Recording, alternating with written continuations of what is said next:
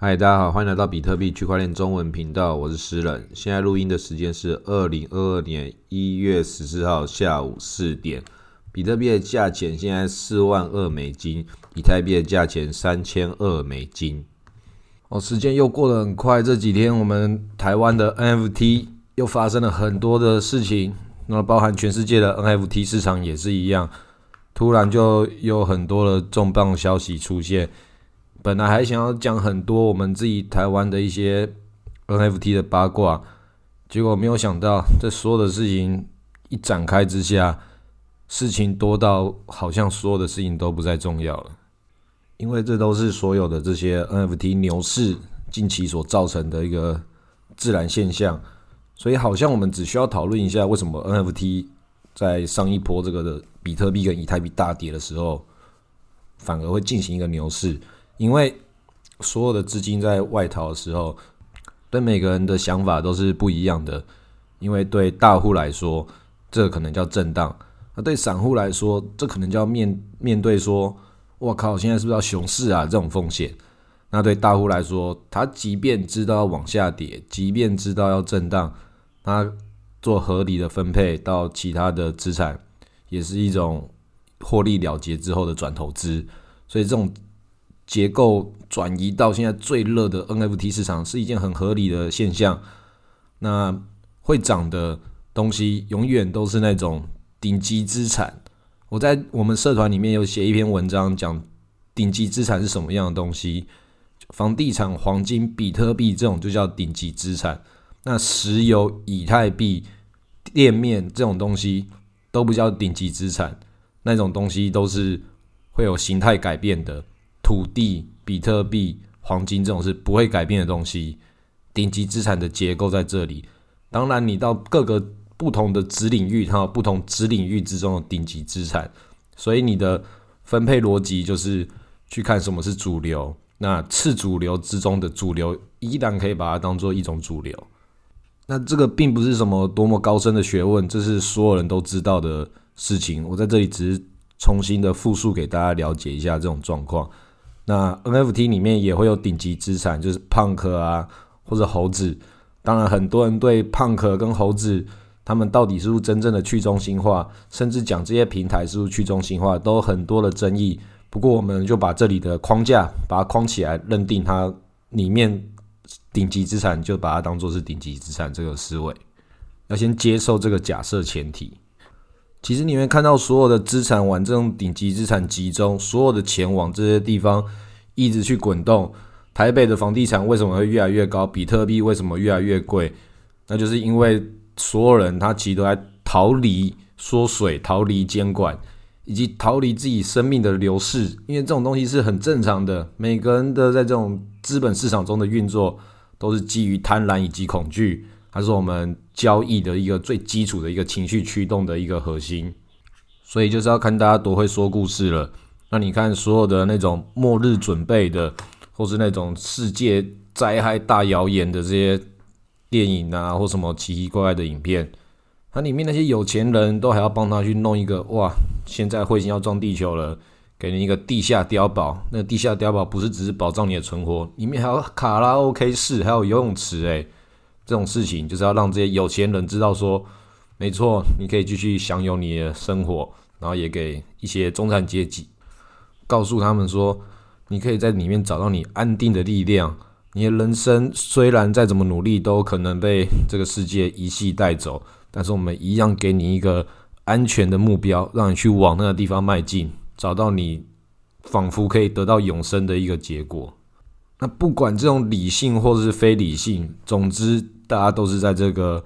非理性的情绪去推动，想办法让自己去生存。那理性只是我们生存的其中一种工具，非理性同时也是生存的工具之一。所以，我们币圈中很焦虑啊，NFT 也是，大家都好焦虑哦。就哇，你怎么会买这个？你怎么没有买那个？是啊，你有买那个什么奇怪的 NFT 吗？那个暴涨诶，杰伦熊诶，哇，你看好多这种故事。那杰伦熊稍微讲一下好了。那那个有人戏称说，那个往上涨的时候就杰伦熊，往下跌要来 diss 的时候就说他是跟红熊。然后很多人在前阵子吵来吵去，不喜欢杰伦熊或是不喜欢跟红熊，在那边 diss。那其实你把这个事情你把它看清楚，你不用管他是周杰伦出的还是刘畊宏出的，因为他就是一个兄弟会形态的一个社群头像。那我自己是没有买，因为我没有喜欢那个图样，但是它会往上涨跟不往上涨，这都还是有他自己大户认定的这个结构在里面。有些人也是买了杰伦熊之后，很不客气的讲说：“你看里面那个交易量不就是自己洗出来的吗？”确实是，但是它洗出来之后也造成新闻，也在造成了真正的一些市场重新的加入它，所以这种故事。被他说出来之后，他就是变成成真的一件事情。所以对我个人而言，没有我喜欢不喜欢的问题，是市场喜不喜欢才是重点。我个人只是我个人，我没有喜欢那个图片，是我个人的事情。那我自己投了其他 NFT，有些有获利，有些被套牢，那这种事情也都是很正常的嘛。所以。在台湾，在我们可能我们眼睛看得到的这个社交圈、资讯圈里面，你就会觉得说，好像谁拥有什么东西代表了什么，谁没有什么东西，是不是代表说你跟他不好？其实那是因为我们是一个岛国文化的一个结构，资源跟这个面积都很小了，很容易好像我们都必须要去对我们身边的人交代跟负责一些什么事情。也才会有说像我这样录节目的，或是有开社团的的创作者，我们收到一些项目方的要求跟一些 NFT 的空投，因为叫我们说，哎，你要帮我们宣传呢，我们空投给你啦。那说，可是我现在我空投给我，我现在还没有赚钱呐，我怎么可以卖掉它呢？你可以卖啊，那一卖之后，马上项目方又生气了。但是好像奇怪，我拥有这个东西，那不是我要求的，但是。你要我帮你宣传，但是我却没有得到东西，我必须要卖到才得到。但是我卖掉之前，卖掉之后，大家的心态又不一样，那这就会变得很尴尬啊！这种 NFT 的社交圈，我是告诉所有的我自己的朋友，都觉得说是不要去参与那些 d i s c o 啊或那些社群活动，那都在浪费时间。你人生真正的顶级资产就是你的时间呐。对所有人，对所有的生命来说都是一样的，所以我也算是在这里跟各个台湾的项目方，我猜也不会听我的节目吧。不在这里一定要讲，有听的一定要告诉你们，不是空头给我 NFT 这种价值不确定性，甚至我根本就不想要的东西，好像就可以对我情绪勒索，要求我做什么事情，或者我不能卖掉。那最近 NFT 里面有一个代币叫 JPEG。可以把你的一些乐色 NFT 丢到那个合约地址之后，可以去跟他 claim 你自己的空投，这也是一个很民营性的一个道。所以这些 NFT 项目方自己搞不清楚状况的话，我们要谈很多事情，必须要有自己的一个标准跟框架。毕竟你就只有你自己的一生，他的人生是他的人生，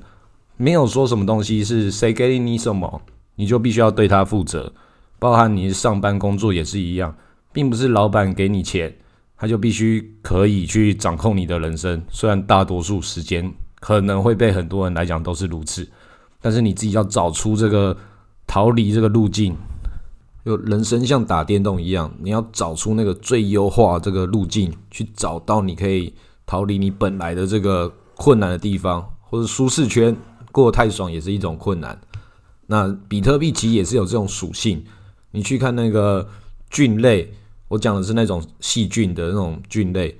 它如果你把它放在一个培养皿之中，它会找出它最优路径，去找到那个实验人员给他们那个营养来源。比特币也是一样类似的模式。比特币它有它的生长空间、生长的形态，里面很多人在里面不是我发明的这个讲法，就已经讲比特币它跟真菌有类似的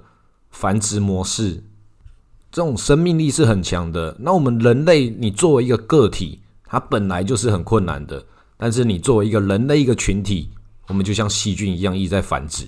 所以你自己要成为那个里面比较优秀的细菌，你要跟大家一样，但是要跟大家不一样。你要成为那个去找到那个营养来源的其中那一只最没有意义，但是它又是代表了整个物种存续的意义的那个个体，那就很困难的。但是我们没有到那么厉害，我们跟在后面，跟着比特币走，跟着马斯克，跟着这些全世界最聪明的脑袋，他们做什么事情，我们去汲取他们的思维，去找出他们自己往那个价值来源那边迈进。比特币就是其中之一。那中间有很多的诱惑，很多人都想要想尽办法的靠到几次暴击，然后逃离你现在的所有的这个不愉快。用钱来解决，那这件事情它有它合理的之处。那要怎么做？我们前面也都讲过很多次，你要有一些安定的力量，比特币就是你的安定力量。那其他的这种以太币跟相关的 NFT 这种小币，它全部都变成一个你去碰撞这个机会的可能。那你自己也要知道，那些都是一时的，只有那个顶级资产才是长久的。那有些人还是有在问我说：“是，那你现在到底都怎么操作啊？你一下又讲说，就是买比特币就对了，然后又讲说这些 NFT 也是一个时代机会，好像也都应该去买，甚至我还把它讲成有一部分的避险思维，还讲说这个因为资源越集中，就要往那个越高热点里面顶级资产迈进，这个逻辑都对的。那我讲我这个比较细节一点的操作，就是我直接 DeFi，我 DeFi 收到了这个收益，那只要跑出我原来。所认定的那个交易区间，Uniswap 这个结构，然后我就把它领出来，把它全部再把它换成比特币跟换成 NFT。那我 NFT 有获利的，我就再把它换回来比特币 WBTC。所以在这样的结构多滚动几次之后，它不一定是我的资产会变多，或是有没有获利，而是这个结构一往下走之后，它一定会集中到比特币跟集中到 NFT 里面。那 NFT 里面我所做就是那些最散的那些最小的，只要有赚钱我就把它卖掉，往上一个等级去找到那个我可以去布局的上一级的 NFT，所以这样一层一层的看能不能累积、累积再累积，累积到往那个最蓝筹的顶级资产去迈进。那这个我就没有去一次想要一步登天，这跟我做这个比特币的世界一样。你不能够一次就想要去靠到一发暴击，但是又想要又安定，没有一个东西就是又安定又稳定的。除了比特币之外，再也没有其他现在的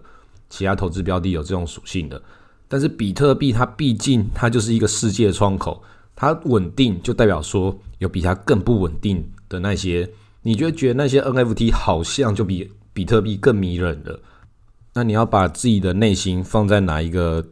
区域？你就决定了你要什么样视角来看。那我自己是觉得，比特币应该才是比较重要的。毕竟比特币应该是所有人进入区块链里面这边的初恋吧。那这种共识，它就会长期的共识，所以熊市迟早会来。一定要知道这种最一开始，像那个母鸭带小鸭，恐龙一生出来，它一看到你，它就会知道说你就是它的那个。喂它吃饭的人，就像是机器人，它照样是是对机器人烙印的一些感情在里面。所以也有一些人在讲说，现在新进来区块链世界的很多根本就不是从比特币进来，而是先从他所喜欢的网红或是哪一个品牌 IP 进来这个 NFT 的世界，然后才发现说它是怎么样的去中心化运作，它是区块链以太币的体系，所以他们所认定的就是那个以太币的。反而不是比特币喽，这个循环或许也是一个其中一组，但是你回到这个比特币的最基础核心，它还是可以在溯源回到比特币这里来，而且以太币产量是无限的，比特币的产量是有限的。那在这种逻辑结构之下，在这种价值寻找价值路径到比特币来，或是从金融价值找过来，不管从哪个路径找过来。比特币在这里是整件事情的这个核心，是一件再也合理不过的一个事实了。因为所有的价值，它都是从能源这样的形态一层一层的转换，转换到我们现在看到你所有东西的模样，它都是能源加上物质，用不同的方式，在这个时间的洪流之下，各种原子排列组合，成为你眼睛前面看到的这个牛排。那你如何从一个不会捕猎也不会养牛的人，竟然可以吃到这个牛排？那就是这个人类世界几千年之下这个制度循环，让这个资本主义跟这个我们的餐饮文化这样的这个社会机器，把这个牛排在那个大厨的这个高超的技巧之下烤得肥肥嫩嫩、香香脆脆的，到你眼睛前面，让你可以享用它，就跟骇客任务里面那一个吃下那一口鲜嫩多汁的牛排，你就在这个元宇宙的母体之中。这个制度是怎么一步一步演进过来的？就是能量，就是所有东西最基础的那一个。但是制度是为能量所服务的，所以这些法则，物理法则是第一层最原始的。到人类社会之中，它就变成好几层的不同的可以改变、可以替换的法则。但是这些所有的法则，它都是依循同一个目的，它就是要把所有的这个资源跟能量。能够对熵平衡这件事情做最有效率的推进，这个是热力学了。那我热力学也没有学很好，但是整件事情那三大定律大家去看之后，你再看所有被大家能够尖端发展，然后又可以细节之中加上耗能，它最多的就是这些 AI，然后比特币算力，然后人类升上太空这些，它都是往外探索或是往内部探索的这个能量。像 AI 跟元宇宙这种，就是往细节去探索，它是降维的；那往太空中去探索的，它是升维的。这种不同的降维跟升维之后，人类一定还会打造一个新的结构，就是往时间的未来跟时间的过去去探索。这种能量一定是更巨大的嘛？那不管这个大是对还是错，它总之就是这个制度跟科技本身，很明显可以看到同一个目的。就是为了要消耗能量去打造的一个系统，越会耗能的，它就越能够得到更多资源，因为这个体系需要它去消耗更多的能源。虽然这种思维现在讲起来，对很多人的想法会觉得说，好像你不是平常在讲环保、爱地球吗？怎么突然讲说要多花一点钱、多消耗？这是两种不同的思考路径，但是它都值得我们去思考。你要去平衡它，去极简化你的这个形态，所以你的 NFT 就要越买越少，越买越顶级。然后你的生活中的所有的花费，就是你买东西都要越越精纯、越简单，简单你的生活，简单你的投资，包含你的比特币也是要开始回归到比特币的现实。你买的衣服，你吃的东西都一定要吃好的，吃那个。让你可以爽的，然后你穿的衣服都要买好的，这样的话它才不会一下穿了就坏掉。也不要随便用塑胶袋，所有东西用好的东西，它某种程度上它才是一种节省。就像是我们用 Apple 手机，很多人讲说 Apple 手机这么贵，那买一台就几万块，然后安卓手机很便宜，但是安卓手机一直在用，一直在换，看那些换得起安卓手机的人，那他们就变成。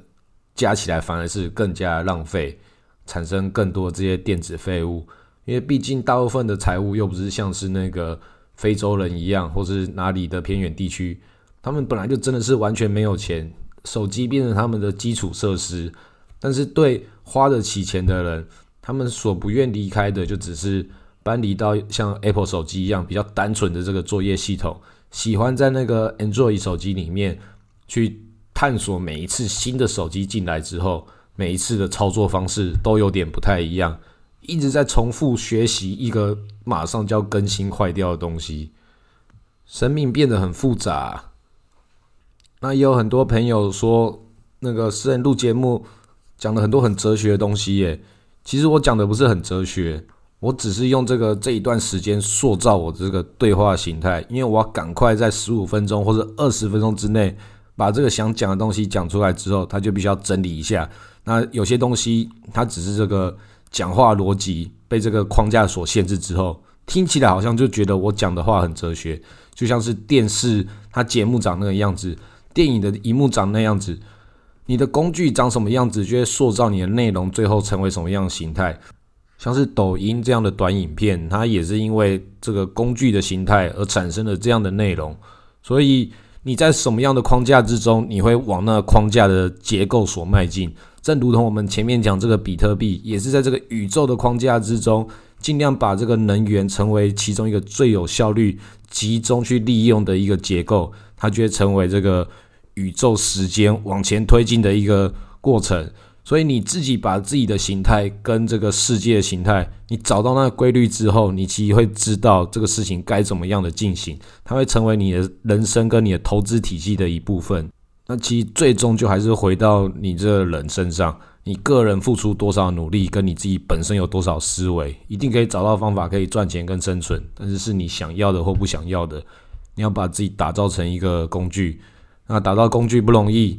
每个人的。发展起点跟路径也都不一样，那就是报好比特币，它是送分题，其他东西交给这个宇宙帮你完成。好，今天录到这里，谢谢大家。